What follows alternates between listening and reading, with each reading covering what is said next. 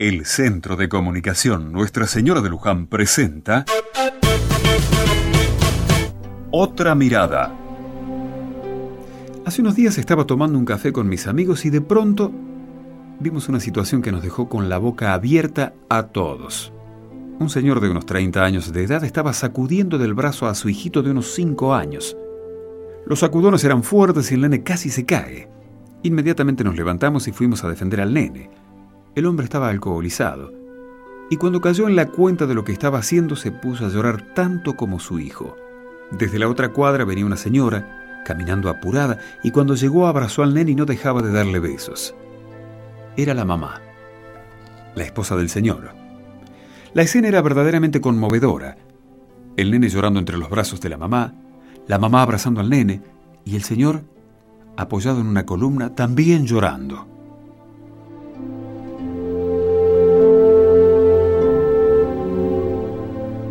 Con el alcoholismo nadie gana, todos sufren, todo se desmorona y es muy difícil reconstruirlo.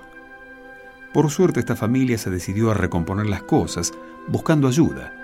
El señor está muy dolido y se nota que es un buen hombre, de un corazón muy sensible y que ama en serio a su familia.